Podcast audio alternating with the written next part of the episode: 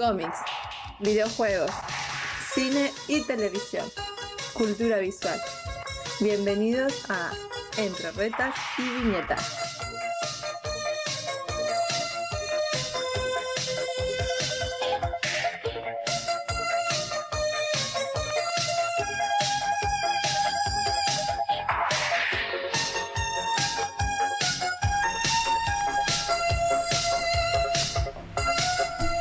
Tal gente? Bienvenidos a un episodio más de su peor podcast entre retas y viñetas. Mi intro súper anticlimático ahora. no se me ocurrió alguna pendejada. Estoy desconectado completamente de la realidad. Pero pues bienvenidos a un episodio más. Los recibe su amigo gordo Chito Maldad y me acompaña como cada programa mi buen amigo Pablo. ¿Qué onda Pablo? ¿Cómo estás? buenas, buenas gente. Estás lagueado, güey. sí. en la vida real.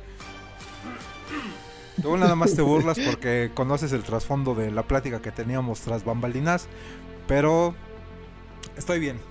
Estoy bien, no pasó nada, me sacudo el polvito, me levanto, la cara en alto y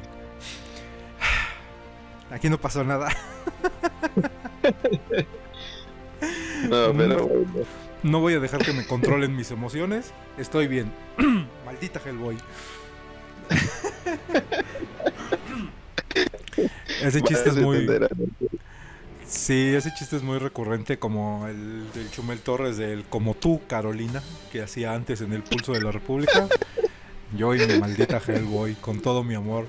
Muy bien, ¿qué traemos esta ocasión, Pablo? Platícame, ¿de qué vamos a platicar ahora?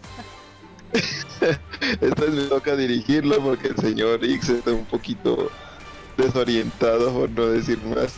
Este, pues nada, traemos la charla que yo he estado esperando. Tú ya te desquitaste con el chat. Si no se lo han, si no se lo han escuchado o lo han visto, ahí en el desgarriate. Exacto. Pues, ¿cómo ves? Sí, oye, pues salió en la semana la noticia que eh, la verdad, eh, ya te había yo comentado un poquito esta situación que a mí medio me, me molesta. Eh, esta mercadotecnia del spoiler, bien puesta por mi amigo... Eh, ay, ¿cómo se llama? Mario Padilla, del Tribunal de los Supergüeyes. Él hace años empezó a hablar de esto de la mercadotecnia del spoiler en los trailers de las películas en general que siempre nos echan a perder la sorpresa, que te cuentan todo, que te arruinan cualquier sorpresa.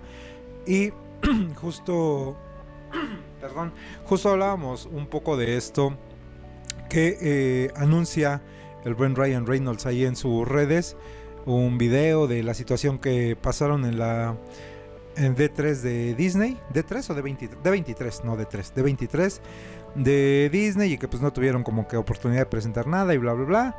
Y de repente vemos atrás de escena que pasa Hugh Jackman y le dice, hey Hugh, ¿quieres volver a interpretar a Wolverine? Sí, claro, lo que digas, ¿no? Eh, me hubiera caído más de sorpresa, güey, que hubiera así como que hecho algún anuncio sin decirnos que iba a aparecer el personaje. Porque no es como que necesiten el chisme para vender. Una vez más eh, hablamos de, esta situación. Como que no les es necesario este tipo de cosas porque ya sabes que es un producto que a huevo va a vender, ¿no? Y si es nada más como que por el hype, pues como que también es de... Mm, mm, pero y luego, o sea, te lo comenté el episodio pasado que hablábamos de Ragnarok que estábamos hablando de estas eh, películas del Waikiki. Que a mí me echó a perder también eso cuando anunciaron en el tráiler se veía al Hulk y esta parte del enfrentamiento que iban a tener, pues me hubiera caído muchísimo de, sorpresa y creo que hubiera sido más impactante y mejor que de repente viendo la película, pues te enteraras de, de la situación de este personaje que apareciera en pantalla, ¿no? Igual esta ocasión, te digo, a mí me hubiera sorprendido bastante que dentro de, del momento en el que vieras la película, pues aparecía el personaje y va a ser así como que, no mames, güey. Como lo que pasó con, con la última de Spider-Man. ¿Cómo, cómo? También con el Hulkbuster, ¿no? ¿no? No, lo mostraron en los trailers y fue una sorpresa que nos vimos en la película. Ah, exactamente. El Hulkbuster fue también toda una, una sorpresa y una emoción en el momento. Y te digo, pues eh, me queda así como que ah, está chido, pero a la vez como que siento que que no. Sí, justo, te digo, no, no siento que sea la necesidad de, hacer este tipo de, presentaciones, pero bueno, también de alguna manera se agradece, ¿no? Pues uno se, se emociona, se hypea y pues da como que el origen a toda esta charla que queremos eh, tener. Vamos a hablar un poquito de los personajes. Eh, desde los cómics, eh, un poquito su encuentro que ya han tenido obviamente, y pues a sacar nuestras teorías y chaquetas mentales de qué es lo que podríamos esperar en la tercera entrega de Deadpool, ¿no? Claro, y justo lo que lo que te iba a decir, yo creo que por el lado de Reynolds, que es el que ha estado como insistente en ese tema de que, de que regrese Wolverine, yo creería que es justo como él lo dice, o sea, ya no, ya no podía quedarse callado, necesitaba soltarlo y pues es algo que ha estado peleando ya, ya desde hace tiempo, güey. Yo creo que ya tiene por ahí unos 5 años peleando el, tema de Wolverine, ¿no? Sí, sí, sí, sí. Y pues te comentaba que cuando Hugh Jackman se retiró, que se hizo muy viral este momento de que hizo un videíto ahí en, cuando se estaba rasurando, creo, cortando el pelo, no recuerdo bien, cerrando ciclos. este anunció que él ya, ya no iba a, mm, portar el, traje del personaje, pero que sí volvería a usar el traje con la condición de que el personaje formara parte del MCU, ¿no?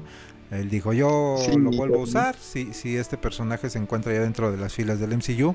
Y mira, yo creo que en su momento no se imaginó, o quién sabe, a lo mejor sí, eh, algo sabía de, de información de esta compra que se da por parte de Disney a la cadena Fox y pues como ya hemos hablado antes, ¿no? La cadena Fox tenía ya las franquicias de las licencias de estos personajes de los X-Men, de Spider-Man, de los Cuatro Fantásticos. Y no es cierto, de Spider-Man, no, Spider-Man era de Sony. Eh, de los Cuatro Fantásticos y de los X-Men principalmente. Y pues ya con la compra los personajes regresan a, a la casa de Marvel, ¿no? Por decirlo así. Y pues sí, muy emocionado, como dices, eh, Ryan Reynolds desde cuando estaba ahí como que queriendo agandallar al personaje, queriendo eh, jalar como agüita para su molino. Lo logró con Colossus, que formó parte de... Y pues por ahí habían otras sorpresas que tenían preparadas que em, pues no llegaron a concretarse directamente, pero ahora sí lo, lo logró, ¿no? Pues ellos son muy amigos, principalmente Hugh Jackman y Ryan Reynolds, ¿no? Es, bien sabido. En su inicio, antes de que saliera la película de Deadpool, se filtró un video, un video a base de, pues, de computadora, se puede decir solamente CGI, en el que es la escena de, de Deadpool donde... ¿Dónde qué? ¿Dónde qué? Te perdí. Inicialmente se filtra un video antes de la película de, Deadpool, antes de que se confirmara. El video estaba hecho solamente por CGI, en el que se muestra la escena donde Deadpool está sentado en el puente, brinca hacia una camioneta donde están los, los malos o los mercenarios, lo que sea, y termina teniendo un enfrentamiento en la camioneta. Bueno, tenemos estas escenas graciosas y de acción. Ese video lo filtra, si no estoy mal entendido, Hugh Jackman, que era el video que había presentado Ryan Reynolds a la cadena de Fox para poder hacer la película, el cual le negaron totalmente porque veían que era algo sin sentido. Entonces cuando, cuando el video es filtrado, la gente empieza a enloquecer con eso y empiezan a solicitar la película. Y ya no les queda de otra más que decirle, está bien, tú hazla pero que yo recuerde era a base de la producción de ellos mismos, por eso es que la producción estaba hecha por lo mismo de Ryan Reynolds y Hugh Jackman, que él en el intro dice que aquí le tuvo que haber lamido los huevos de, dentro de Fox, pues era eso. Entonces, después, como bien dices, este, obviamente Ryan Reynolds quería que él saliera, pero Jackman ya quería retirarse y luego cuando, cuando saca a Logan en Deadpool 2 y dice, este hijo de su peluda madre decide matarse. Entonces, ahí él también ya había perdido como las esperanzas, pero se la saca del bolsillo el, el, sacar esta máquina del tiempo y hacer sus cambios, ¿no? O sea, también lo tenía bien planeado meter a Cable y tener otro pretexto más, güey. Y todavía mete en la escena de postcréditos esta, esta escena en la que él regresa a, X-Men Orígenes, mata al Deadpool todo, todo culero y le dice, si, tu amigo te pregunta que, que regreses, pues acepta, ¿no? Ok. Entonces sí, mm. la verdad él estaba muy insistente y todo estaba muy bien organizado. Ok, sí tenían ya como que el plan, pero pues cuántos años les, les costó traerlo ya a, algo más real, pues más factible. Pues está muy interesante. Hablando un poquito de las películas de Deadpool, ¿qué te parecieron a ti? La primera me pareció muy chingona, La primera yo siempre he dicho, la vi por ahí unas seis veces, güey, en, cine.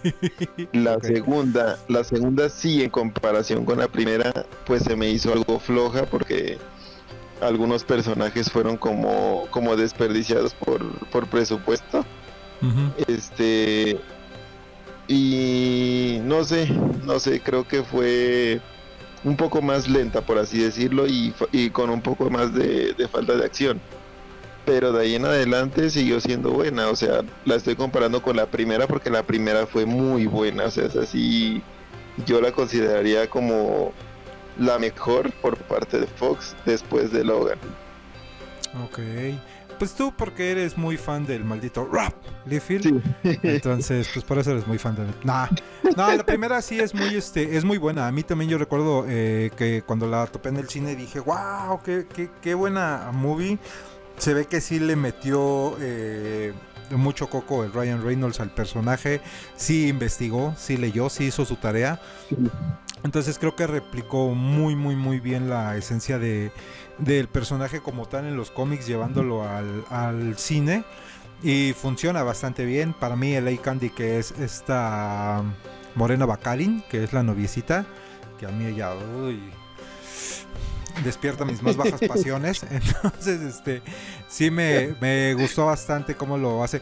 No confiaba tanto en Ryan Reynolds por lo que habíamos visto precisamente en Linterna Verde unos años antes, precisamente en el Deadpool que, trataron de hacer ahí en este en la primera de Wolverine, ¿no? Me parece que es donde este donde sale o en la segunda, no recuerdo. Eh, como que no me no me no me esperaba nada, la verdad. Dije, bueno, esto va a ser otra cosa bien chafa, pero vamos a verla. Pero no, sorprendió bastante. Como dices tú, dejó las las eh, dejó la vara muy alta. La segunda a mí me sigue gustando porque siento que se mantiene dentro de la misma línea que, trataron de hacer. Como dices tú, tal vez tiene así como que sus, sus bajones, pero funciona, logra integrar a estos otros personajes como Juggernaut, el pinche niño este que se volvió también un meme inmediatamente, este, que no me acuerdo ahorita del nombre, pero... Pues, ajá, exactamente. Pero muy buenos, muy buen cast también ahí en los personajes. Eh, la otra monita que sale de la villana, que supuestamente es Domino, eh, también tiene una, interpretación eh, y un papel muy, muy, muy bueno dentro de la, de la película. Entonces, sí, te digo, a mí me sorprendió bastante. Dije, va, te lo, te lo compro completamente. Ya se tardaron, yo creo que principalmente pues, por la situación pandémica. obviamente la primera fue del 2016, la segunda es del 2018. Y eh, dentro del el reparto, la primera es dirigida por Tim Miller. Déjame ver si la segunda también sigue siendo por parte de, de él. Ah, no, la segunda es de David Leitch. Y esta tercera entrega va a ser. ¿Recuerdas también que, que entre entre las filmaciones y todo, fueron varios directores también los que se salían del proyecto por diferencias creativas. Lo que pasa es que sí tenía mucho que ver también Ryan Reynolds, o sea, él ponía mucho de su parte y que muchas cosas fueron improvisadas por él. Que lo que funcionaba en X-Men Origins fue lo que improvisó, más no lo que estaba planeado. Entonces, yo creo que le iba bien el, papel y eso, lo que pasa cuando le das libertad creativa a alguien que conoce, Exactamente, y no como, bueno, ya no vamos a repetir lo mismo. Este, fíjate que estaba checando ahorita en los en la información de la película. No sé, no me hagas caso, pero eh, al menos en lo que es el IMDB, el YMDB decía una actriz, em, dentro de los, los créditos en el guion está Rob Liefeld, ¿eh? en la 3. Aparte está Wendy ah, y Lizzie Molyneux, supongo que son hermanas, este, o hermanos, no sé. Pero aquí en el guion viene el crédito de, de Rob Liefeld. ¿Quién sabe, güey? El pues ese güey no servía para dibujar, pero... Pero para escribir sí. Sí, sí, sí, para escribir, para que en X-Force vimos unas historias muy chidas, güey. Sí, exactamente, para escribir sí lo hace bastante bien. pues no tenemos ahorita mucha información de la tercera. Eh, dentro de los personajes que aparecen en el reparto principal está T.G. Miller como Whistle, que es el director de la 1. Esta tercera te digo que va a ser dirigida por Sean Levi. Y eh, Leslie Hugams es el otro crédito que tenemos como Blint Al. El crédito de Hugh Jackman aparece como Logan, no aparece como Wolverine. Entonces, pues va a estar interesante. Fecha de lanzamiento dice 6 de septiembre de 2024. Y. Títulos en diferentes países dice Deadpool, pero D-E-D-P-U-L. Ok. Deadpool. Va. Y pues nada, eso es lo que sabemos hasta ahorita de la, de la película. Pues vamos a hablar un poquito de los orígenes de los personajes antes de, llegar a, a, profundizar en lo que estamos esperando. Pues, ¿qué se puede decir del personaje de Wolverine, no? Ha tenido un chingo de nombres, lo conocemos como Logan, lo conocemos como James Howlett, lo conocemos como Weapon X, lo conocemos como infinidad este, de nombres, hasta Jimmy, le decían algunos de los, de los números. Aguja dinámica. Aguja dinámica, en España como lo ves, ¿no? Eh, Gallín, en una de las historias de Frank Miller cuando él anda en en el Japón, que sabemos que Gallín le dicen a los forasteros, pero no, sí son forasteros, sí, pero como de manera mm, insultante, por decirlo así, ofensiva, el Gallín. Ah, sí. Eso lo aprendí en Rápidos y Furiosos 3. No me preguntes por qué, pero. Ahí aprendí esa expresión del gallín. Eh, dentro de los cómics, pues ha tenido como que varios orígenes. El más respetado es uno por ahí que escribe Paul Jenkins en el 2000. Bueno, ahorita entramos a, las historias.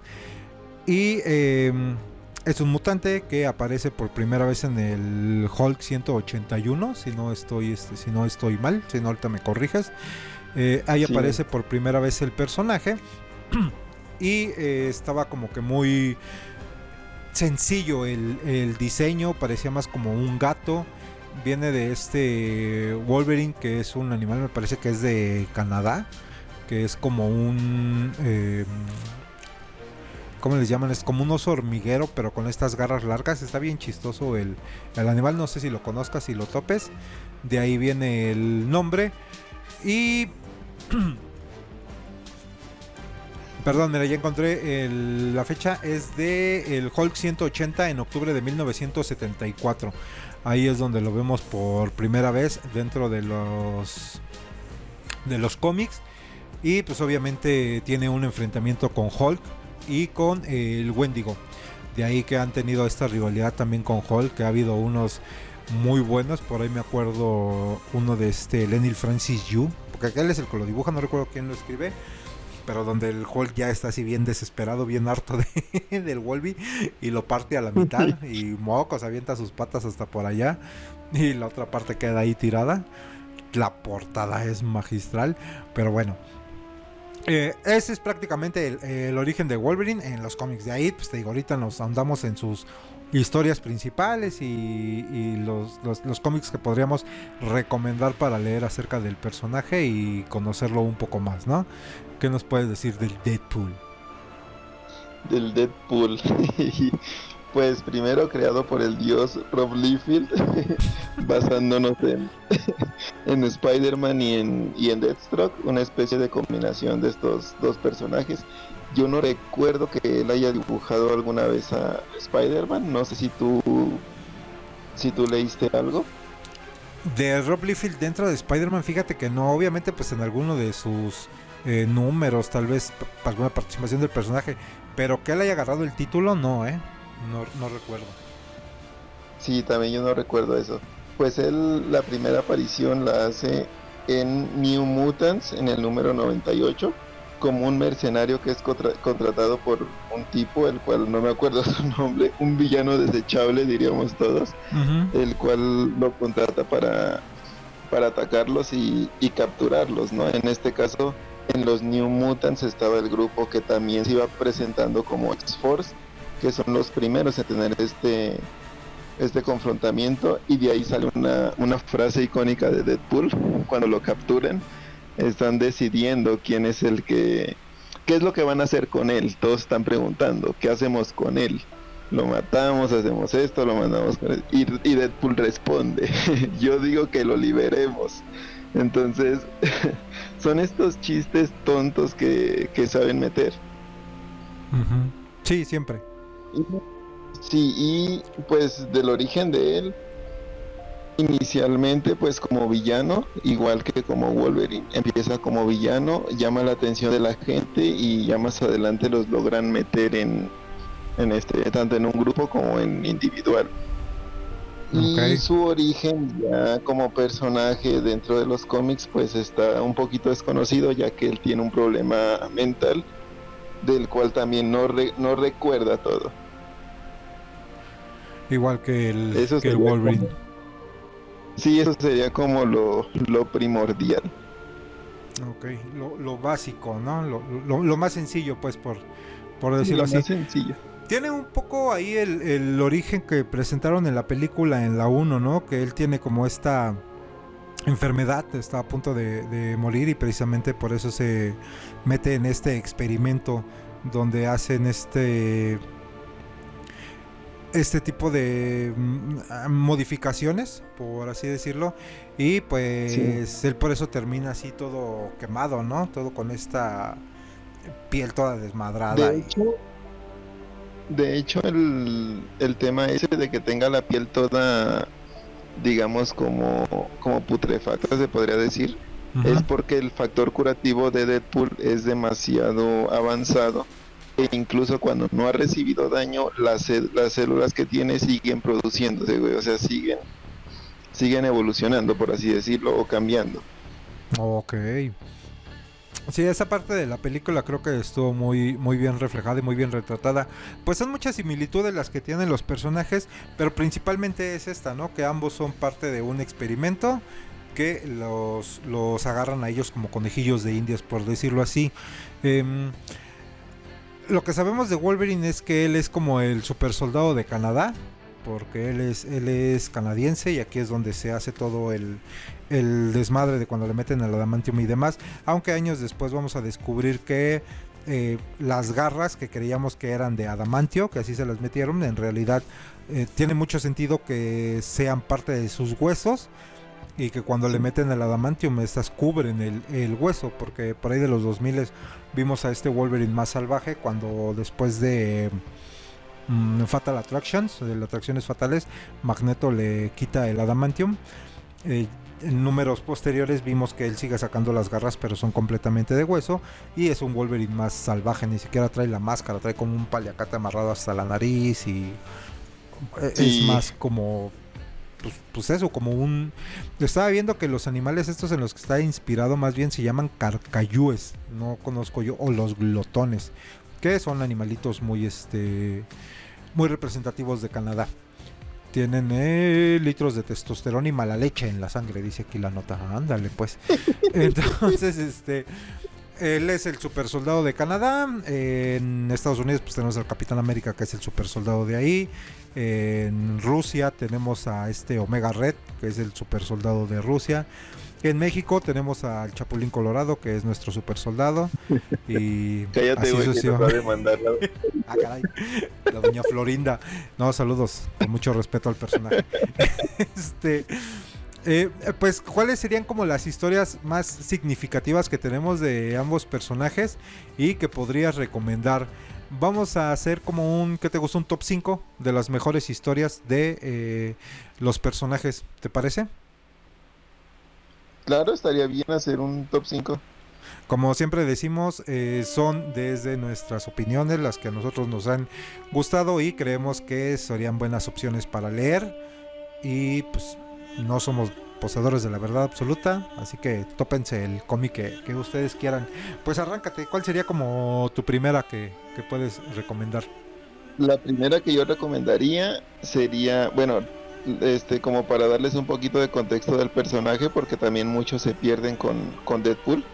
Habíamos hablado también de que Deadpool es un personaje que al romper la cuarta pared, pues él él este no todo lo que lo que se relaciona con él es como coherente o canónico se podría decir ya que él maneja mucho este tipo de, de one shots o especiales en sus en sus sagas individuales.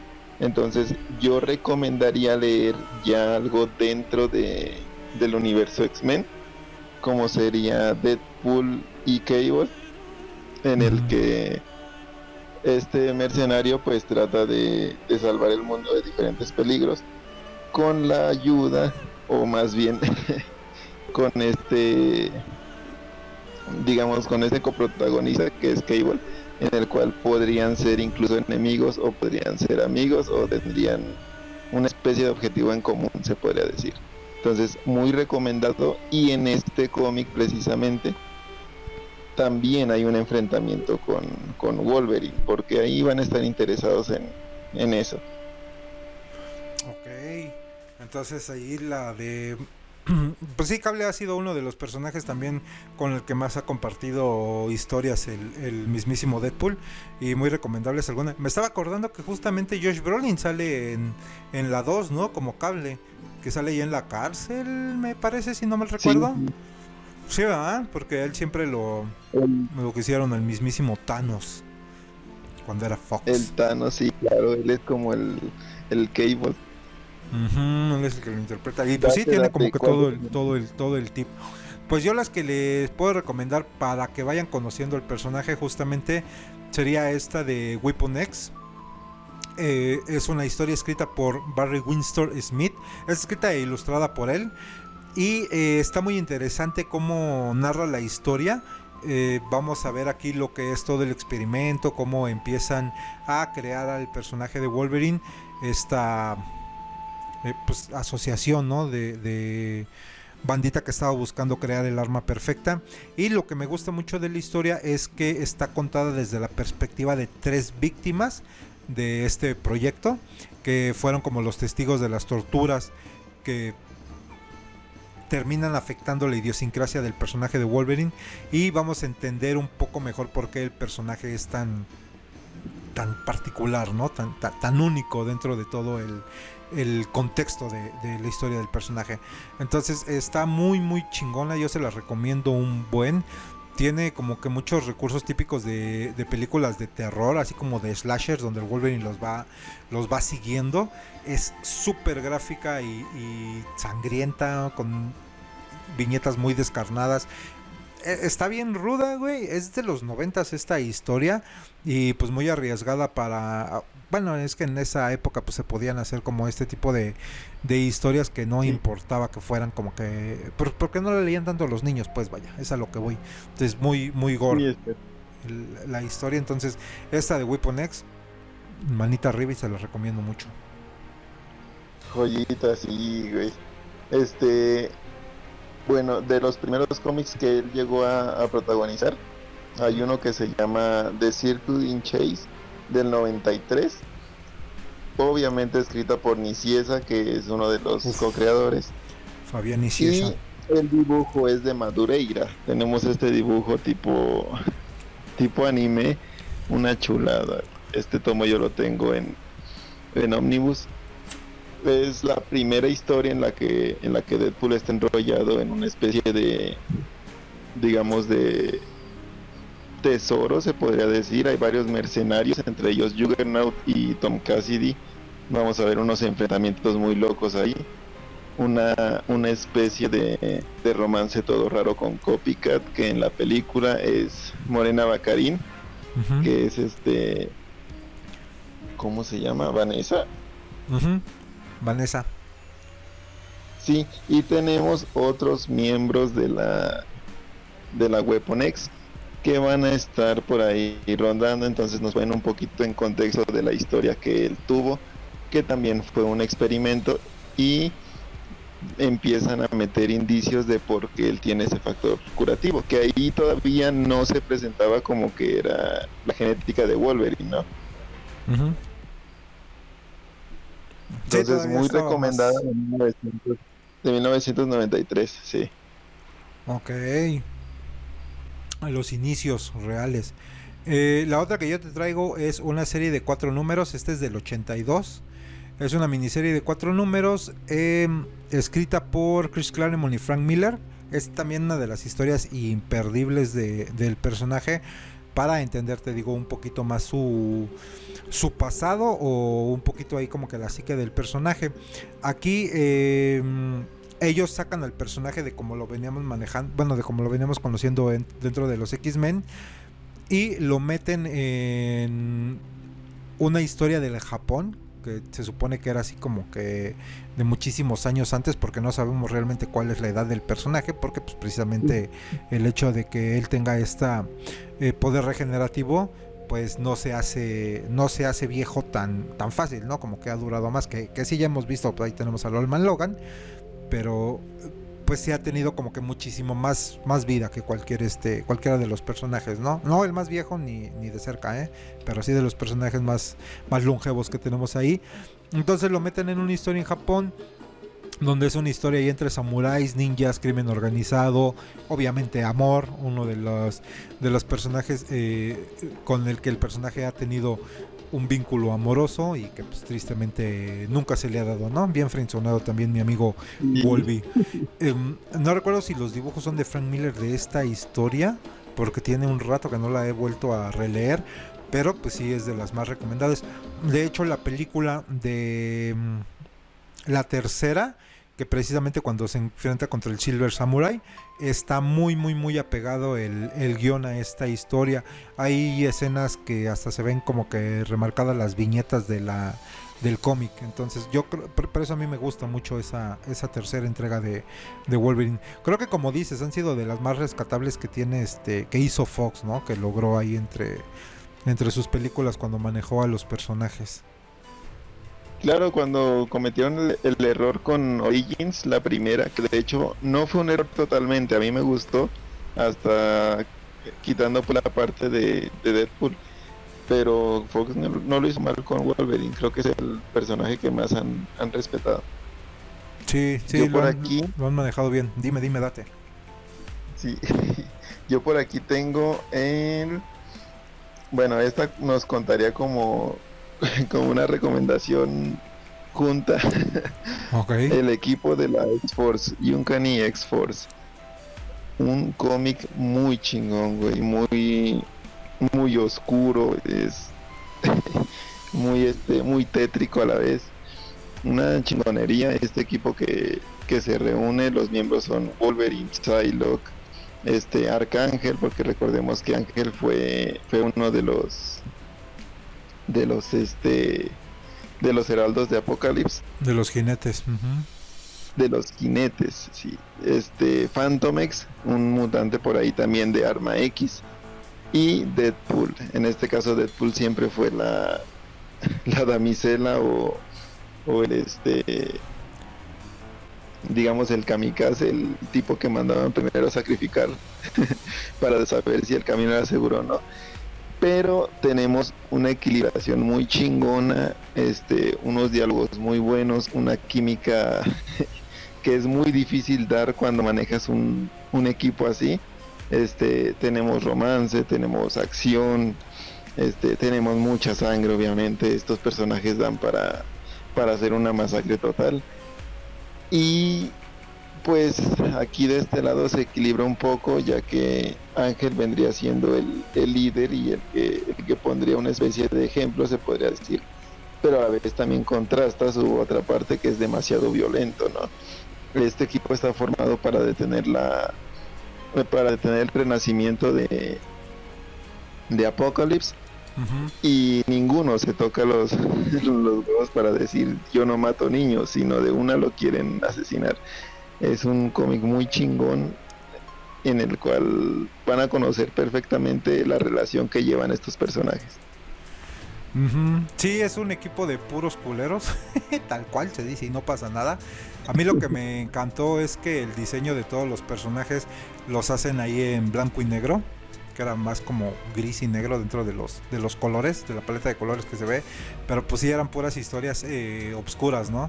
De toda la chamba que como los buenos no pueden hacer, que es lo que decían cuando vuelven y lo meten a los Avengers, que forma parte de la alineación principal. Dicen, pues es que el Capitán América pelea con, con Tony de por qué Wolverine si sabemos que él no eh, cumple con las los ideales que los Avengers siempre han representado y dice, pues es que necesitamos a alguien que haga el, el trabajo rudo que nosotros a veces no, no, estamos dispuestos a hacer, güey, pero pues que se tiene que hacer. El conflicto que siempre ha tenido el Cap con, con Iron Man, ¿no? Entonces, Precisamente por eso también crean este equipo de X-Force, que ya lo habíamos visto antes, pero cuando lo retoman en este que si no mal recuerdo es por ahí de los finales de los 2000, 2007, 2008. Sí. Ajá, por ahí más o menos estaba, como dices Ángel, Deadpool Wolverine, está Psylocke y el otro que se llamaba Phantom, X. Sí, ¿verdad? Que se me un chingo de rato ese personaje se mantuvo en, o, no sé si en algún momento lo revelaron quién es en realidad. Yo no recuerdo, ¿tú te acuerdas? No, nunca fue revelado. Lo que sí es que él también tiene un problema de, de este de personalidades en el cual en el mismo cómic pues este tiene una especie de bueno pasa por una especie de tortura y después es dividido en sus tres personalidades que viene siendo una mujer y dos tipos, un tipo que es más, más como, como relajado y el otro que es demasiado duro. Y pues Psylocke, Psylocke no respeta a nadie, güey, hasta la vieja le pasó lista. Simón. Por eso Pero muy me Sí, muy, muy buena este, muy buena historia también, si no han leído nada de, de X-Force. Muy recomendable. Pues otra de las que yo te traigo es precisamente la que estábamos hablando que se llama Origin. Eh, es, ah. pasadísima de lanza esa historia. Está escrita por Bill Gemas, Paul Jenkins y Joe Quesada. Les dieron como que el trabajo de pues ahora le dense, escriban al, inventen prácticamente o reinventen prácticamente al personaje. Es una colección pequeña, son nada más seis números, dibujada también magistralmente por Andy Kuber y Richard Isanoff, que para mí el dibujo de Richard Isanoff y los colores que les meten son una, una joya visual toda la, la obra de estos seis números si tienen la oportunidad de conseguirse un, este, un TPB, que venga ahí todo el, En México han estado publicando muchísimos, muchísimos eh, tomos de esta de esta historia de orígenes. Y pues prácticamente te van a contar el origen del personaje. Regresan ellos a finales del siglo XIX y es el caso de James Howlett donde bueno topamos que es el nombre original de, de Logan o de Wolverine no Explican también cuál es el trauma que sufre él desde chavito por ser el mutante de las garras y también el porqué de todos sus problemas de memoria, ¿no? Está bien, bien, bien recomendable esta historia. Se les va como agua los seis números, te los avientas de una sentada. Y pues les digo, funciona muchísimo para ir conociendo más al, al personaje.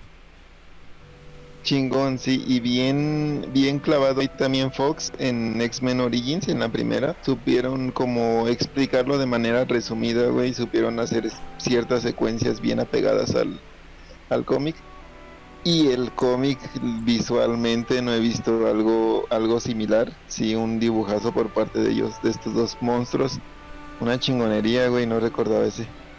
Sí, pues ya ves que ellos también se cargaron de aquel mítico 1602 hace un año creo que lo leímos ahí en la lectura semanal, este, con dibujos precisamente de Richard Isanofi y Kuber. Pero joya, ¿eh? recomendable, ojalá que no se la pierdan esta. Y como dices, la de la película, la primera, los primeros 10-15 minutos es lo más rescatable de, de esa movie. Muy bien manejada la historia.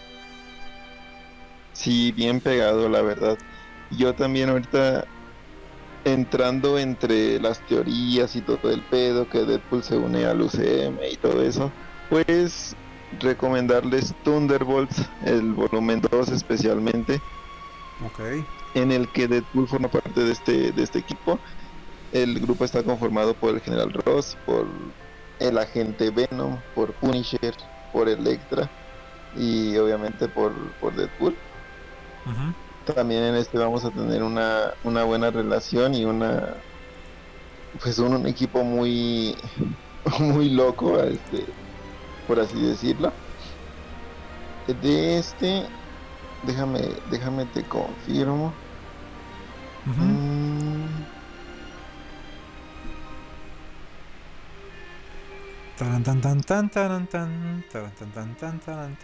Marvel Now para que para que lo puedan encontrar más fácil como Thunderbolts el escritor es Daniel Way y los dibujantes, bueno, el dibujante es Steve Dillon, que eh, hace un arte muy chingona, güey. Esta combinación también de sangre y de violencia y de acción es muy buena.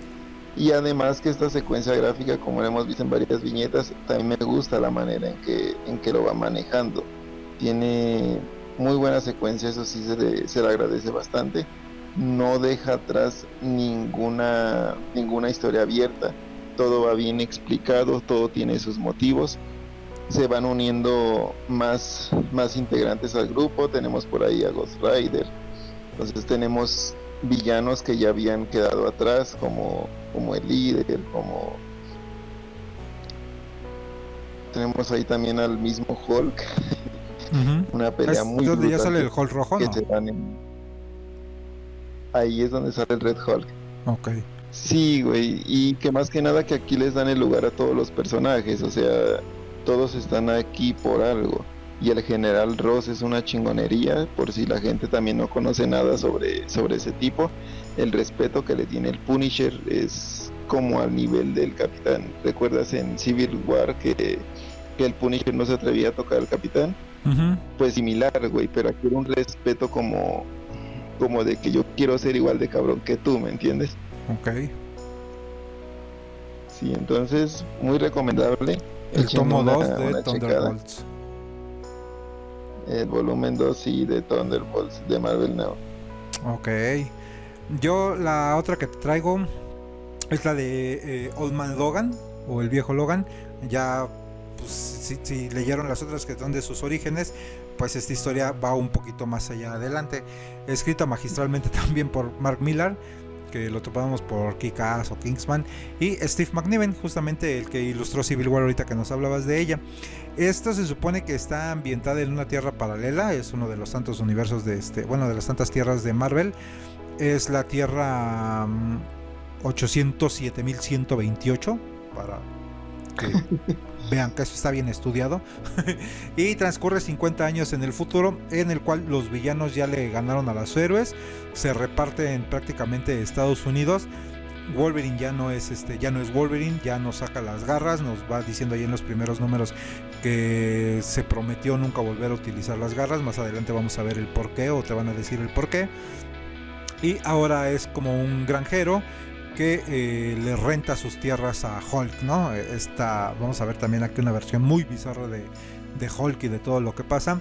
Y todo se complica cuando él ya no puede pagar el alquiler por una mala cosecha que tuvo.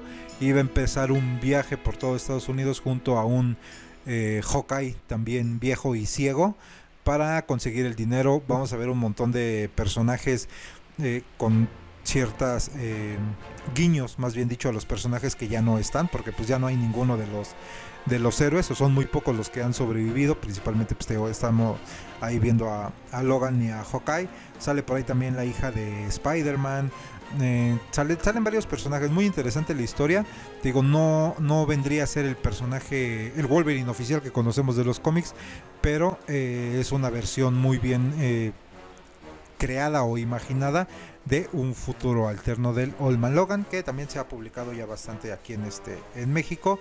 Eh, hay muchísimos TPBs y hay uno donde viene como material extra de el final alternativo que hay de esta historia de Old Logan. Así que si pueden conseguir la, visión, la versión de pasta dura, van a tener un poquito más de contexto en la historia, ¿no? ¿Tienes alguna otra Claro. historia de Deadpool recomendable? Ah, a ver, dime algo de Old Man Logan. Me quería, me quería extender. es que el Logan fue muy chingón, güey. Ahí el, el TPB, como bien decías, el de pasta dura, aparte de tener una portada muy chingona, una, una contraportada, este, viene un mapa, güey, viene una especie de póster del mapa con lo que viene siendo... Territorio Estados territorios. Sí, está muy loco. El arte, güey, muy chingona.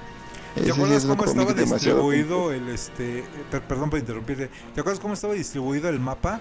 Me acuerdo que estaba una parte de este Kingpin, otra parte de Red Skull y la mayor parte la tenía precisamente Hulk. No me acuerdo si había alguien más. Estaba el hombre absorbente y estaban los topos, güey, si no estoy mal. Los topos. Sí, cierto. Sí, eran cinco territorios los que estaban dentro de, del mapa. Y ya entre eso habían como, como monumentos, ¿no? Así digamos como, por así decirlo, como las maravillas del mundo, pero ahí eran como monumentos así todos desmadrosos, como el cadáver de del hombre hormiga. Estaba estaba ahí el, el simbiote, el T-Rex ese. Estaban, habían varias cositas ahí raras, pero detalles chingones, güey, ¿para qué? Ya no me acordaba que ahí fue donde también sale. No me acuerdo si es la primera vez, pero cuando vimos al tiranosaurio eh, Venom, ¿no? El tiranosaurio Rex Venom. Sí, Sí, lo que estabas también un lugar hablando. donde perdón, donde decía aquí, aquí yace el Mjolnir. Ah, sí es cierto, el martillo de Thor, que nunca nadie lo volvió a levantar.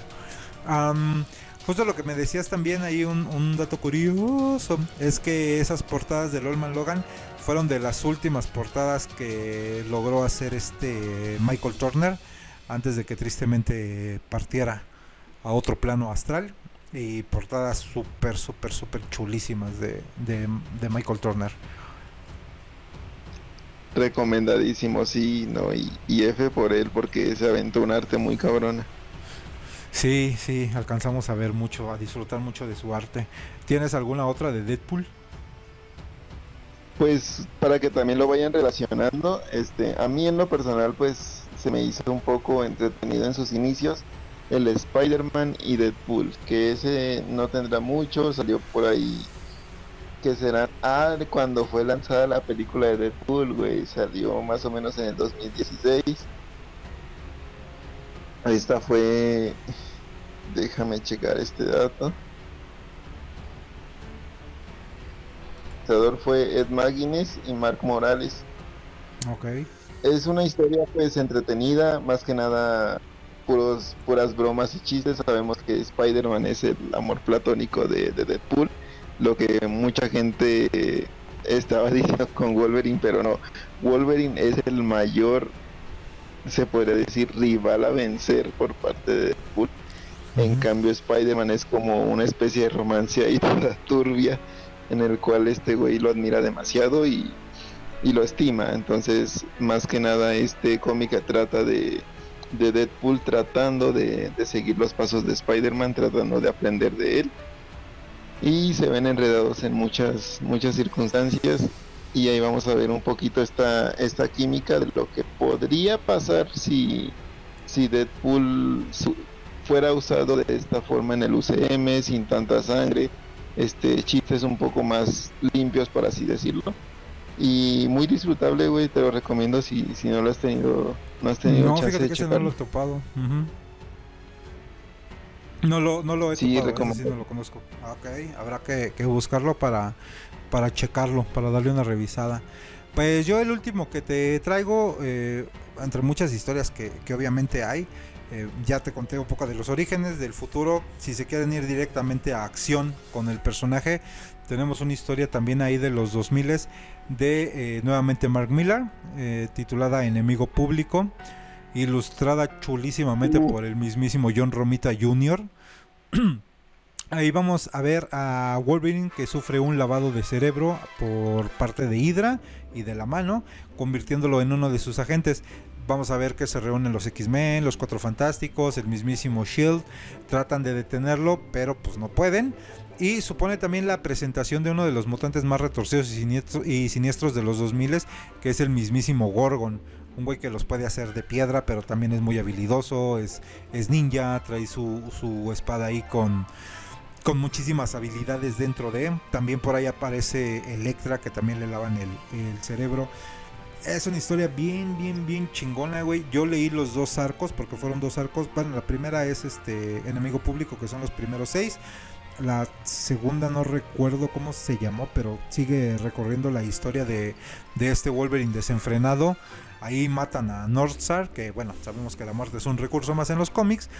Y años después, como 3-4 años después de que sale esta historia, hicieron un Wadif cuando todavía sacaban estos, estos especiales de Wadif, del que hubiera pasado si no hubieran logrado detener a Wolverine. Donde se los, se los quiebra, güey. Logra vencer a todos los X-Men, logra vencer a los cuatro fantásticos. Bueno, no vencer, matar a los cuatro fantásticos. Y en el último Sí. enfrentamiento que tiene contra Shell, que también los, los vence y los mata a todos, la única que está dispuesta a detenerlo ya así en las últimas es Kitty Pryde, con la que también ha tenido muchísimas aventuras. Y la Kitty se hace intangible y le mete la mano en la, en la cabeza antes de que él le, le entierre las garras y le dice, si lo haces nos vamos los dos. Entonces le aprieta el, el cerebro, se hace tangible y él le entierra las garras matándola.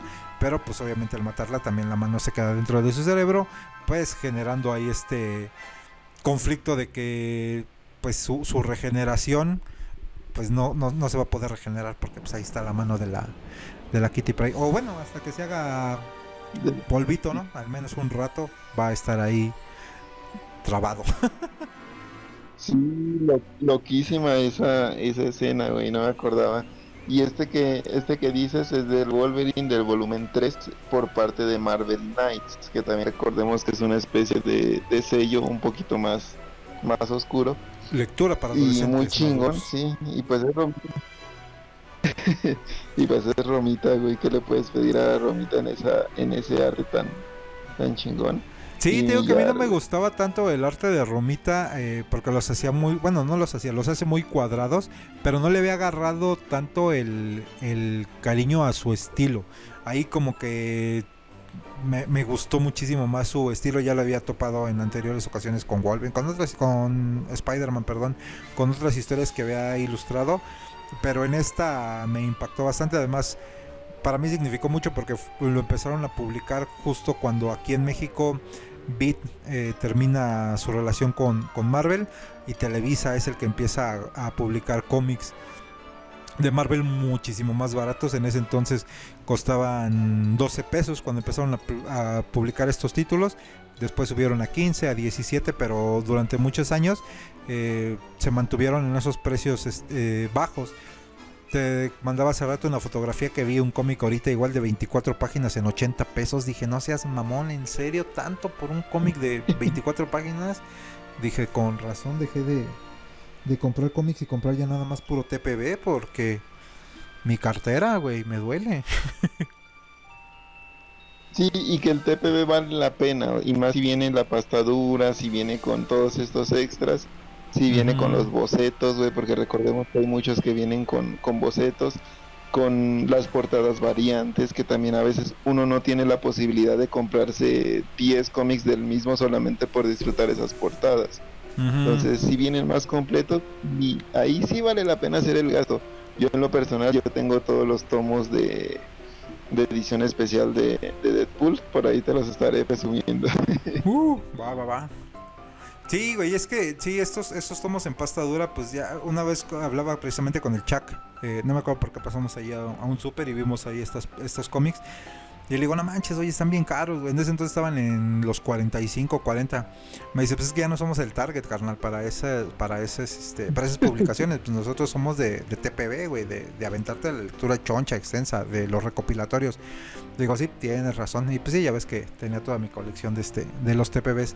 Pero pues muy buenas historias, por ahí se nos quedan bastante. Les digo, serían así como que las principales o de alguna manera las que más eh, nos han gustado a nosotros o a título personal me han gustado más a mí y que pues sirven para entender bastante al personaje, el porqué de sus traumas, de sus problemas, el cómo de sus poderes y demás, pero hay muchísimas historias más que contar.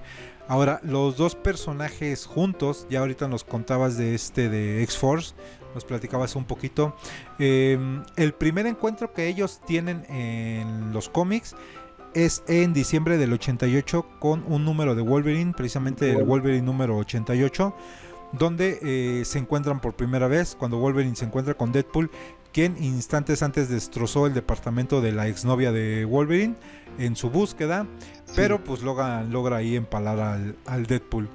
Eh, está magistralmente ilustrado precisamente por Adam Kuber también, unas ilustraciones muy locochonas, a ver si te paso. No sé si has tenido la oportunidad de leer este, este cómic. Sí, sí, lo, lo, tengo. claro, en esta en esta época todavía teníamos al, Deadpool como, como mercenario, el cual lo contratan obviamente para, para matar a Logan. Y tenemos unas escenas muy brutales, güey. Yo creo que es una, una escena de acción de las más largas que yo había visto en ese entonces. Tenemos una pelea bastante, bastante duradera y un Deadpool un, un tanto experimentado, se podría decir, más letal, no tanto de no tanto el tema burlón, sino sino más del del atacar, ¿no? Más de vengo a matarte y solo a eso. Justo te iba a comentar eso, cuando ahorita muchos reconocen al personaje o toman al personaje, eh, además de las películas, pues por ser un, personaje muy em, sarcástico, el mercenario Bocazas, lo tenían referido mucho en, en, en Spider-Man en España, eh, y pues, se ha tomado aquí esto del parlanchín. Pero recordemos que en sus inicios Deadpool eh, no era ni chistoso, no rompía la cuarta pared. Eh, era muy, muy desmadre, pero no era como lo vemos ahorita. recuerdo también ahorita, eh, me estoy acordando de esta Marvel contra Capcom 3, que ahí sale el personaje de Deadpool. Y también lo meten con todos estos chistes cuando saca su pistola, oye los efectos de las voces de bam, bam, bam, bam, bam hace este el, el Hadouken, no, me acuerdo qué tantos chistes le meten, pero el personaje cuando empieza no era así. Y como dices, en este número donde lo, contratan a él como este mercenario que es, es súper rudo, como dices, muchas viñetas de balazos, insultos, acrobacias, enormes dosis de adrenalina. El enfrentamiento de ellos dos, te digo, al ser personajes con tantas cosas en, en, similar, muchas eh, se me fue la, palabra, la tenía aquí. Eh, similitudes. similitudes. Ajá, exactamente, que tienen este poder regenerativo, que son muy habilidosos, que pues el Deadpool con sus, con sus armas, espadas, katanas, eh, metralletas y granadas y demás, y pues el Wolverine también con su regeneración y sus garras nada más, se, se van bien tendidos, ¿no? Lo interesante de estos dos personajes creo que es eso, que eh, tienen la capacidad de enfrentarse y sin miedo a matar, ¿no? Porque pues saben que los dos se regeneran. Entonces, eso le da muchísimo plus a cualquiera de sus historias, ¿no? Sí, y como bien decías, en sus orígenes así es como es. La gente a veces confunde las cosas y yo por eso recomendaba lo que es más canónico, donde lo vemos más serio. O sea, sigue teniendo el tono burlón que, que, este, que estuvo adquiriendo con el tiempo, pero tiene sus momentos de seriedad en los que dice, aquí tengo que matar o matar. Entonces lo vas a... Lo, si lo leen van a darse cuenta de, de esos cambios, que es lo que te decía yo. Por eso es que me agrada el personaje, no por sus especiales en lo individual, porque en sí, en sí, a mí en lo personal, me aburre tanta comedia a veces sin sentido. Es como ver a Taika este, metiendo comedia a lo puro tonto. Entonces, es eso, güey. A mí el personaje me agrada cuando lo vemos así de letal en Moon Knight, en Wolverine, en Punisher. No cuando lo vemos todo torpe. Y Wolverine es un personaje que te da para este tipo de, combates. Sí, para este tipo de historias. Eh, el siguiente enfrentamiento que tengo aquí registrado entre los análisis que estuve haciendo, ese güey, entre mi tarea. Eh, diez años después, en abril del 99, sale el Deadpool número 27 y aquí se encuentran nuevamente eh, ellos dos. El Deadpool aquí sufre de unas alucinaciones, no recuerdo exactamente el, contexto del, del, por qué se empieza a, a volver así medio loquito Em, supuestamente quiere acabar con un bebé mesiánico, por ahí se encuentra con Kitty Pryde y la golpea, cuando Wolverine se, entera de eso, pues empieza a, buscar al Deadpool, Y tienen un encuentro ahí otra vez como el primero, te digo, que es así súper violento. Y aquí, Sí. como Godzilla contra Kong, güey, en la primera pues vence Wolverine, en esta vence Deadpool. la forma en la que lo logra pues es apuñalándolo, igual que, que como Wolverine logró este donde le, derrotarlo donde la le primera vez. las, las espadas, Donde, perdón, donde le clava las espadas y lo deja como, como inconsciente, ¿sí? exactamente. Sí, te tocó leerlo también. Sí. Es- es- esta también es buenísima, güey. No me acuerdo si es en esa donde el. Deadpool se, se entierra unas cuchillas para traer como las mismas garras de, de Wolverine. Eh, si, si, si esos, sus espadas las que se cortan. No recuerdo si es esta historia, pero hay, hay una historia, no sé si, si la has leído o si te acuerdas, que el Deadpool se entierra estas este, en la mano derecha, en la mano izquierda se entierra las, las los cuchillos, las, las navajas que traía y asimila las garras del Wolverine. Y tienen este enfrentamiento. Creo que esa fue- también. En el Cable y, y Deadpool, si no estoy tan mal. Y ahí también tuvieron, te decía, tuvieron un enfrentamiento que creo que también lo investigaste, ¿no? Ujú. Sí, perdón, estaba leyendo otra otra de las historias de estos dos güeyes. Que son como Wolverine, sí, sí, sí. Debe de, debe de ser esa de, de- Cable. Eh, igual la voy a tener que, este, que revisar nuevamente. Eh, otra de las historias es precisamente la de X-Force. Mm, tienen otro enfrentamiento. Esta no es tan, tan chida. La otra, yo creo que sería eh, cuando Deadpool logra matar a Wolverine, ¿no? En este Donde lo decapita.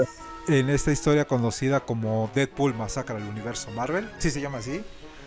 ¿O Deadpool mata a Marvel? Sí. ¿Cómo, cómo se llama? Sí, sí, nada más, ¿no? Kills the Marvel Sí, se Universe. llama así. Sí, Deadpool mata el universo Marvel. pues ahí por fin logra el Deadpool matar a, a Logan, ¿no? Usa esta espada que es proporcionada por el gobierno de Rusia. Y Deadpool logra acabar no solo con Logan, sino con otros héroes como Spider-Man, eh, Charles Xavier, Beast, los cuatro a todo mundo, mata a todos los, los personajes del universo Marvel, pero principalmente utiliza esta espada para, para decapitar al Wolverine. Claro, güey, estuvo ese de, de Deadpool mata al universo Marvel. En ese obtiene una espada, como bien decías, por, por los rusos, creo, es de carbonadium, güey. Es de lo que está hecho la, armadura de Moon Knight, que es una especie de aleación similar a, el adamantium, por si ahí se están preguntando cómo es que le corta la cabeza. Pues ese es el, el pretexto. Y después en ese mismo cómic tenemos un Deadpool mata el universo Marvel, pero como la revancha o, o algo así.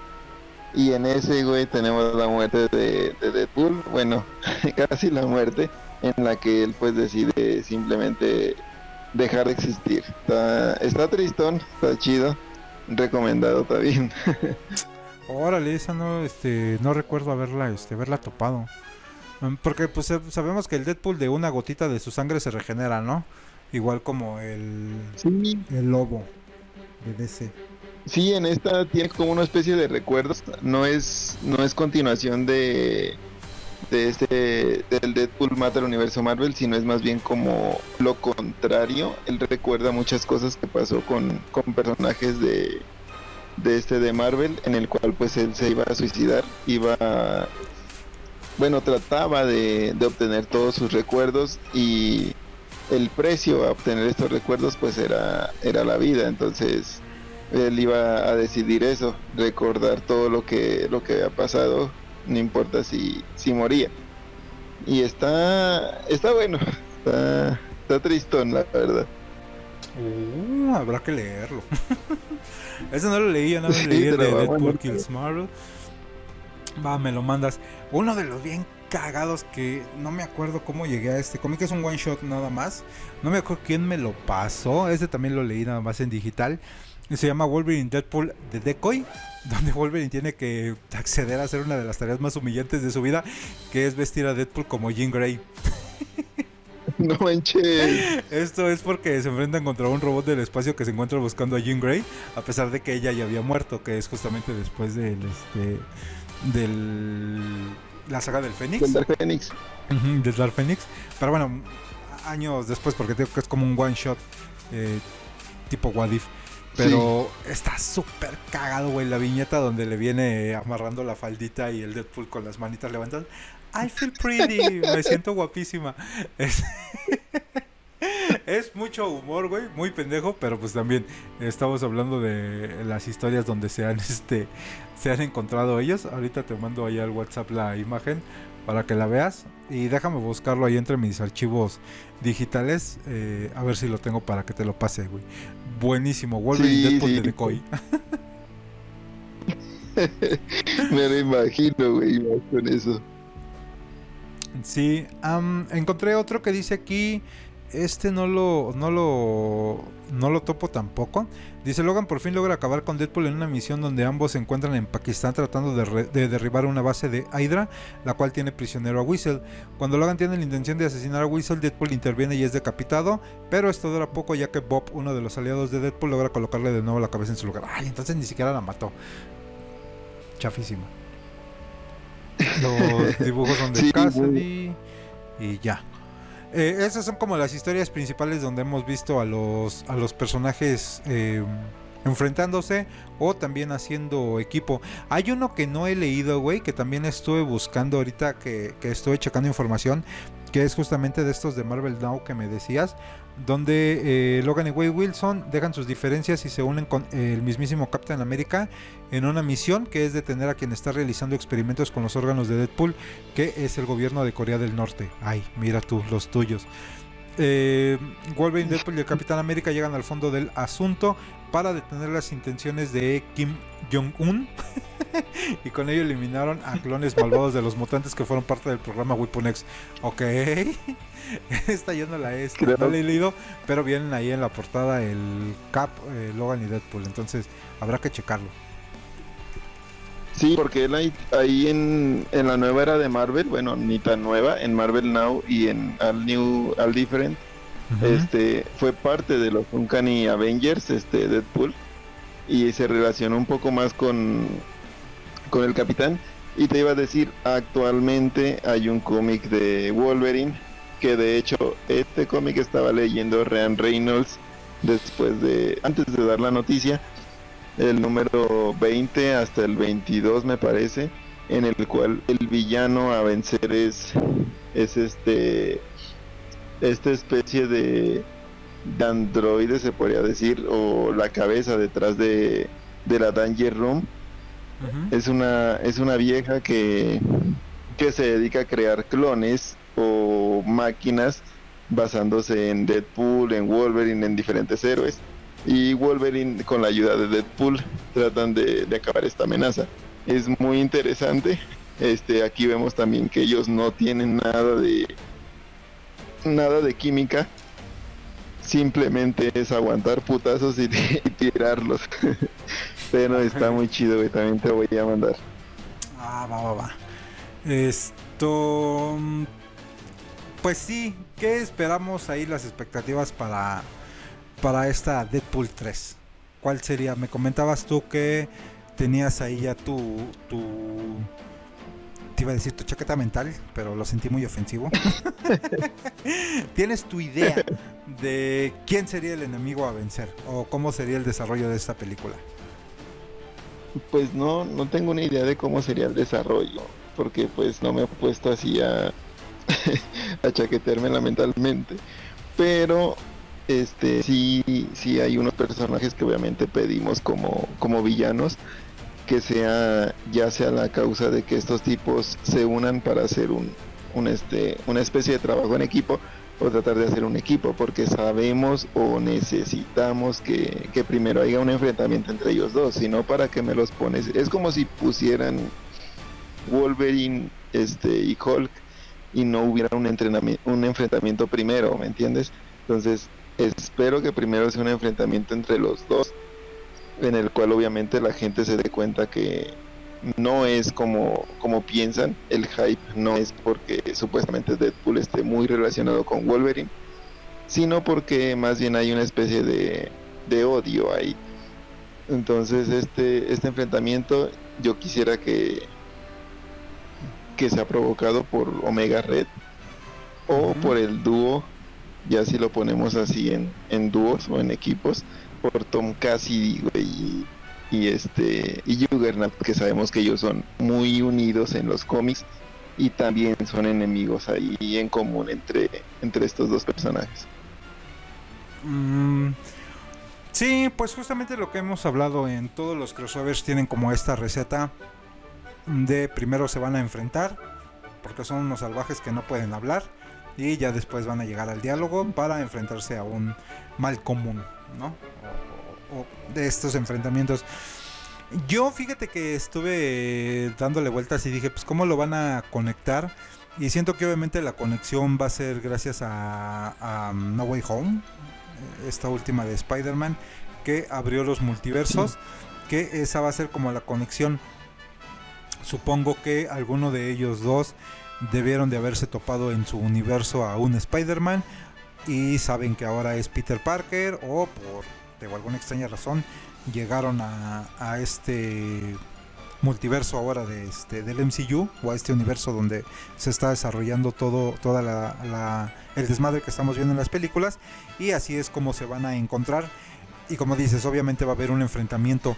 No había pensado en un villano hasta que me mencionaste esto de Omega Red que pues tendría como todo el sentido. Yo te dije, pues no sé, como villano a, a, vencer ellos dos, pues se me había antojado un Thanos, que bueno, ya es imposible, por una historia donde te digo que vi este enfrentamiento entre ellos dos, principalmente Deadpool contra Thanos, precisamente porque pues sabemos que Thanos está enamorado de la muerte, el personaje como tal muerte, pero eh, este lo frienzonea o esta lo frinzonea porque se enamora de Deadpool. Al no morirse Deadpool o al regenerarse pues fue así como que su su crush de ella. Y hay un enfrentamiento ahí entre Deadpool y Thanos que pues digo se me antojaba así como que para para algo peliculable pero pues no va a funcionar. Aunque también también siento que pueden desarrollar toda la película en un enfrentamiento entre ellos dos, ¿eh? eh como ya hemos sí. hablado lo que hemos visto en diferentes cómics cuando ellos se han topado, principalmente en los primeros números, si logran como ahí eh, rascarle para adaptar una de estas historias, va a ser más interesante que durante toda la película veamos un enfrentamiento entre ellos dos para que al final por que la mamá de uno se llamaba Marta ya se hacen amigos, sin que haya un, un, enemigo en común a vencer, simple y sencillamente que sea entre ellos dos el, el quebreteo como, como Godzilla contra Kong, que se avienten unos 2-3 rounds dentro de la, de la película, que terminen en un empate y ya, sin que haya un, un tercero, pues que obviamente van a tener que meter a un, a un villano ahí, pero pues te digo, no... No se me ocurre a, a alguno, principalmente porque no sabemos cómo va a funcionar ahorita los mutantes y van a empezar a meter personajes eh, de los X-Men también como los villanos. Eh, ya vimos por ahí en la de Deadpool 2 te decía Juggernaut, que lo sentí un poquito, no desperdiciado, pero pues como que podrían retomarlo tal vez. O eh, algún otro claro. de los villanos, no sé, güey, no sé. Es que, es que quién más. Pero tú crees, o sea, ¿tú crees que ya entrarían directo al, o sea, con la teoría que más o menos me, me dices, ya estarían entrando directamente al UCM ya como para poder conectarlos. Yo pensaría que, que se mantiene en un universo aparte, güey. Yo creería que de pronto la, la tecnología que, que Cable trajo pues provocaría esto. Obviamente este, se terminarían las cargas para regresar en el tiempo o sacarían alguna pendejada así para evitar volver a, a hacer esto. De pronto sí me, se me antoja ya, ya se me todo como estabas diciendo, uh -huh. que sea solo un enfrentamiento entre ellos, güey, porque sería muy chido, ya que los detalles que dijeron es que van a basarse en una época en la que pues Logan todavía no ha muerto, ¿no? Uh -huh. Entonces podría ser hasta el pasado, güey, ¿no crees? No, no te interesaría un, un Logan violento y... Sí, y justamente. tratando de calmar. Sí, justamente después del, del, primer video publicaron otro donde ya están los dos sentaditos allí en un sillón y dice, pues tienen muchas este, preguntas y vamos a responderlas todas aquí, bla, bla, bla. Y dice Ryan Reynolds, para empezar, eh, ¿cómo está vivo Wolverine si lo vimos morir en la película de Logan? Pero pues nos recuerda que la película de Logan eh, dentro de su universo se sitúa en el año 2029 y el universo en el que, bueno, en la época en la que ellos se encuentran, dice es antes de ese este de este año del 2029, como en la época actual. Pero digo, si me hacen eso, también me están ahí bajita la tenaza spoileando que puede haber una o dos películas de, de Deadpool con Wolverine y que para la época actual cuando lleguemos al año 2029 entonces está cumpliendo lo de Logan y ya se nos murió y ya no lo volveremos a ver nunca más que yo ni voy a llegar vivo a esa época ¿va? si llego al otro año ya me doy por bien servido pero sí estaría más interesante te digo el enfrentamiento entre ellos dos porque la neta sí me voy a sentir decepcionado robado y engañado si me da nada más un enfrentamiento de ellos dos y, y ya vamos a reunirnos contra alguien. Me voy a sentir así como que... Ah, por más acción que hagan, no me va a funcionar. Quiero que haya varios rounds entre ellos o que toda la película dure esa pinche putiza entre los dos. Y ya. que acabe sin sentido. Anticlimático todo. Acabaron de madrear, se destruyó media ciudad y ya le ponemos fin a la película. Y una escena post créditos donde estén hablando. No sé, güey, sí quiero más enfrentamiento entre ellos. Ya me estoy empezando a encabronar, güey, y todavía ni sé nada de la película. Estaría chido como, como estabas contando, güey. Sí, sí me parece, me parece buena idea. Y tampoco me desagrada un villano. Vimos en los cómics regresar a Omega Red. Mucha gente lo conocerá en este, en algunos videojuegos. O por las caricaturas, en la caricatura también salió, en la de los noventas y ¿Te acuerdas esa versión de anime que sacaron años después que se llama este Wolverine también nada más? Hicieron dos, hicieron la de los X-Men y hicieron la de Wolverine, pero con este formato de anime. No sé si las llegaste a ver, si te acuerdas. Ah, sí, sí recuerdo esa. Por ahí del 2005-2006 donde a mí el, de los X-Men se me hacía muy interesante, pero el de Wolverine se me hacía demasiado estilizado, estaban como que muy delgaditos, muy galanes ellos, y salía ahí Omega Red y precisamente se veía así como que medio feminado, pero bueno, no tengo problema con eso, no me funen. Eh, te digo, principalmente, como dices ahorita, que ha revivido ya el Omega Red en los cómics, pues estaría muy cantada la situación, ¿no? Sería interesante pero sí preferiría, te digo, un enfrentamiento entre ellos dos, pero así, te digo, unos, unos dos, tres rounds, como en Godzilla contra Kong. Yo espero. Esa es mi idea. Y si no lo van a hacer así, háblame, Ryan Reynolds. Yo te ayudo a escribir el guion. Ah, sí, güey. Pero muy bien, yo sí ando, ando hypeado, X. vamos a ver qué es lo que hacen. Y como bien dijeron, güey, gracias al, al Feige como, como era de esperarse, ¿no? Feige es el que, el que está sobrellevando las cosas y yo creo que lo logran más porque esta situación ha estado complicada, güey. No funcionó mucho Doctor Strange, que a mi parecer se lleva de calle este Spider-Man. Pero la gente opta más por, por este tipo de cameos, güey. Entonces, yo le tengo más fe a que tengan una historia mejor desarrollada a que solamente sea un cameo ahí, que solamente pasen las cosas por pasar. Si solamente todo pasa por pasar, güey, se van a tirar este este buen este buen arco que pueden aprovechar. Sí, porque como dices, tienen una, una muy buena idea, hay un buen planteamiento, tienen muchas, muchas, muchas historias de las que pueden tomar ahí una adaptación para llevarla a la pantalla. Como dices, confiamos bastante en lo que Feiji ha hecho durante todos estos años. Y ellos mismos lo agradecen ahí al final de ese, de ese video, que se me hizo como que un, un guiño muy, muy especial. Ni siquiera me acordaba, qué bueno que me recordaste, porque sí se me hizo un guiño muy especial de, de saberle reconocer, ¿no? A, a, él, que gracias a él lo estamos, lo estamos logrando, lo estamos viviendo nuestro sueño, por decirlo así, ellos dos como actores. Y pues que lo, que lo mencionen se me hizo muy chingón.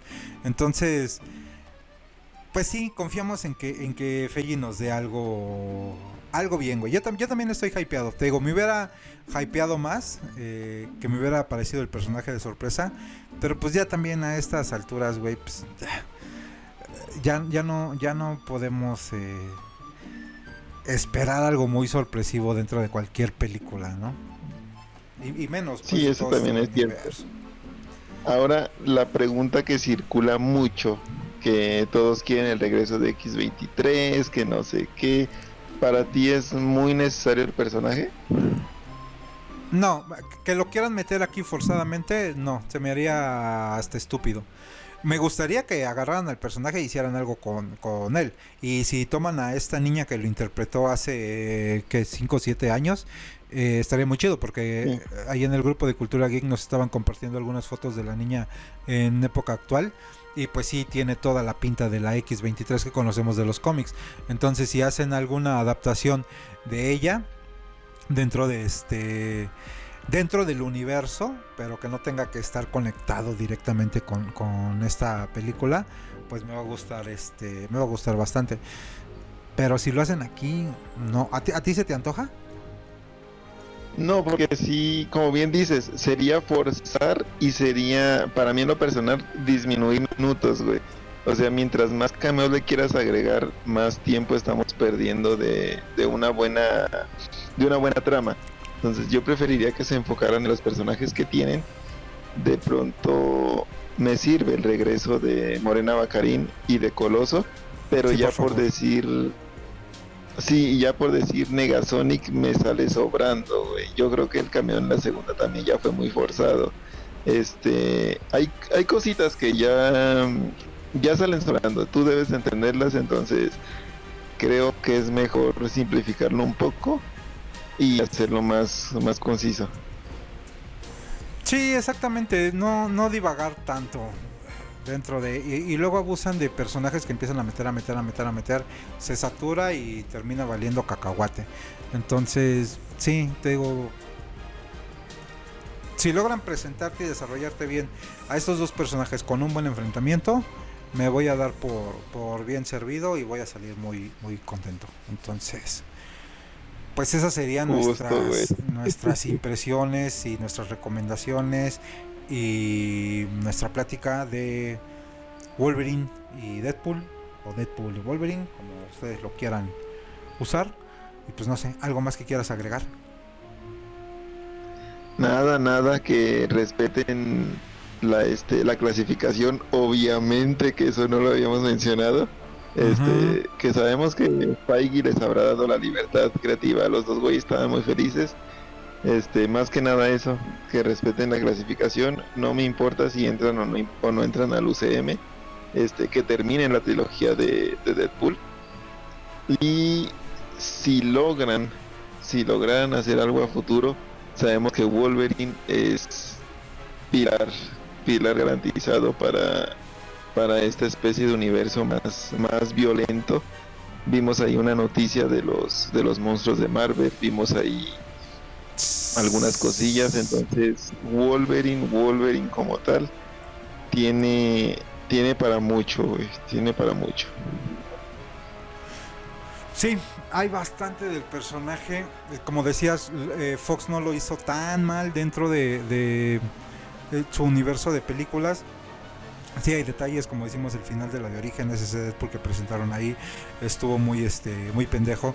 Pero eh, creo que tiene más puntos a favor que puntos en contra, ¿no? Dentro de todo lo que, lo que crearon, por ahí muchos nos quejamos en su momento de la película de los X-Men, la tercera, que estuvo muy pendejo el arco con, con el Fénix, que no lo hicieron bien, pero volvieron a levantar años después cuando hicieron First Class, cuando hicieron Days of the Future Past, que para mí es de mis películas favoritas de, de héroes. Apocalipsis también la vuelven a cagar completamente pero de Apocalipsis lo que rescaté fue el personaje de, de Psylocke, justamente como estábamos este, hablando hace rato. Mm, pero han hecho tengo muchas cosas más a favor que en contra. Entonces, pues tenemos las expectativas muy altas. Ojalá que no nos decepcione. Y en ¿qué te dije que sale en un año, dos años?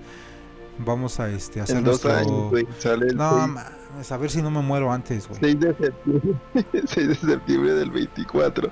Maldita Hellboy. Jesús bendito.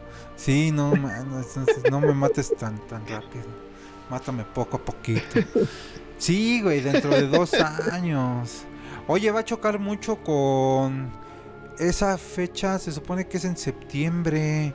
Pero por ahí también en lo que habían anunciado en noviembre, ¿no era la de los Avengers?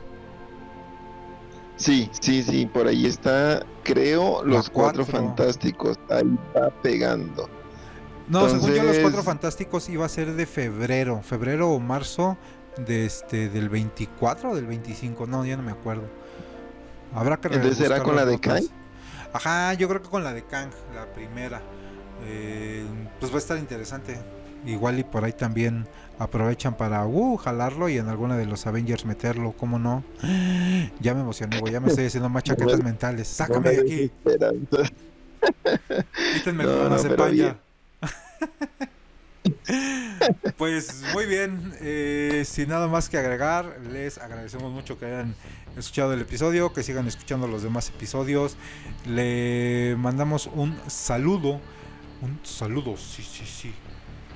Sí, muy especial mi saludo a eh, Nicolás Caballero, que creo que es nuestro único podescucha y que siempre nos anda dando likes. Entonces, no, saludos a todos los que nos escuchan. Muchísimas gracias por seguir el podcast y pues por apoyarnos de alguna manera. Esto lo hacemos con cariño para ustedes y porque no tenemos vida social tampoco. Entonces, saludos que, que, lo disfruten y que nada, que lo disfruten y que, que compartan, güey, que se unan al grupo, está invitado que me pida los cómics que quiera, güey. Le mando los pinches 10 terabytes que tengo en cómics. Exactamente. Aguas no te vaya a hackear por ahí guacamayas y te vaya a robar tus cómics. Si no entendiste la referencia, me dices para que te explique. ¿No entendiste la referencia? No, pero ya iba, iba a preguntarte. La, aquí en México la Sedena fue hackeada eh, el, el día de ayer, tiempo podcast, y robaron como 6 terabytes de información, güey. Imagínate nada más. y el presidente así de, pues no tenemos nada que ocultar. Así que que saquen lo que quieran. Así de, no mames, güey. O sea, y el grupo que se adjudicó el ataque es un grupo de. No son de México, hay que aclararles eso. Este, habiendo nombres tan chingones que se han puesto, pero pues estos güeyes son los guacamayas. Entonces, ojalá que no nos hackeen el podcast. Ay, México, cómo te amo. Gracias por habernos escuchado. Nos eh, escuchamos en el siguiente podcast. Adiós. Gracias por acompañarnos. La próxima semana tenemos una cita aquí, entre retas y viñetas.